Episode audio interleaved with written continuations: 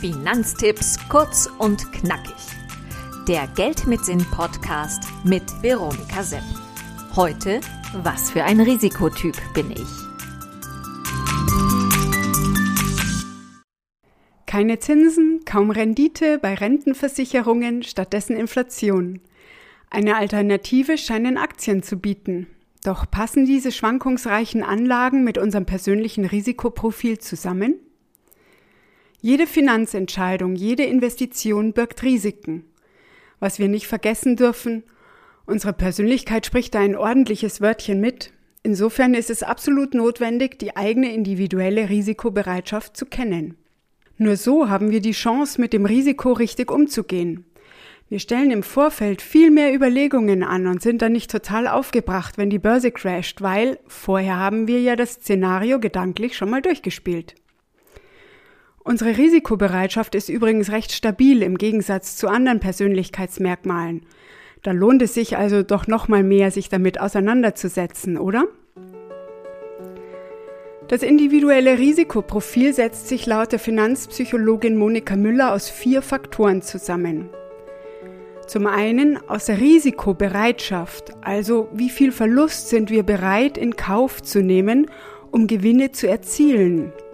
Anders formuliert, um wie viel Prozent darf der Aktienmarkt runtergehen, ohne dass du unruhig wirst, denn du weißt, dass langfristige Aktien mit hoher Wahrscheinlichkeit steigen? Zudem aus dem Risikobedarf. Wenn ich meine zukünftige Rente um 500 Euro erhöhen möchte, brauche ich eine gewisse Rendite, um dieses Ziel zu erreichen. Je höher die Rendite sein soll, desto höher wird auch das Risiko. Welches Ziel hast du?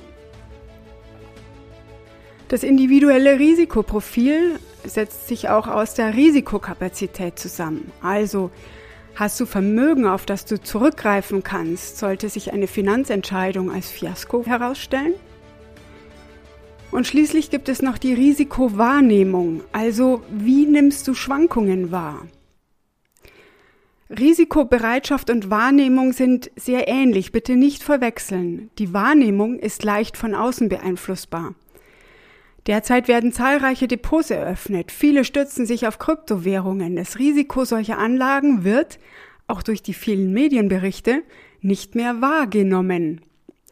2001, 2008 bei den großen Crashs wurde den Leuten dann das Risiko wieder bewusst und sie verkauften ganz schnell alles und wollten damit auch nie wieder etwas zu tun haben. Das andere Extrem.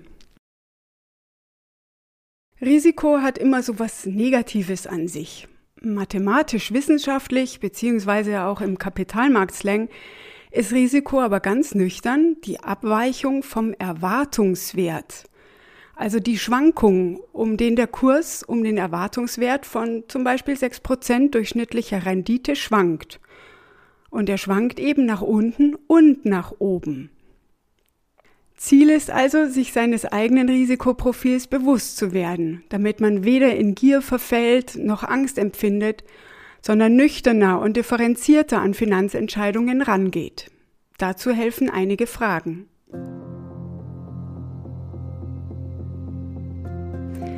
Was fühlst und denkst du, wenn du das Wort Risiko hörst? Schau dir mal einen typischen Börsenchart mit seinen Aufs und Abs an. Was, wenn deine Geldanlage um 30 Prozent im Minus steht? Und wie geht's dir, wenn er 30 Prozent im Plus steht?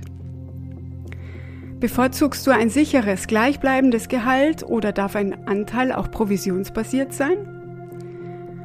Ich zum Beispiel brauche einen gewissen Betrag, über den ich jederzeit verfügen kann, und mit dem Rest bin ich dafür sehr risikofreudig unterwegs.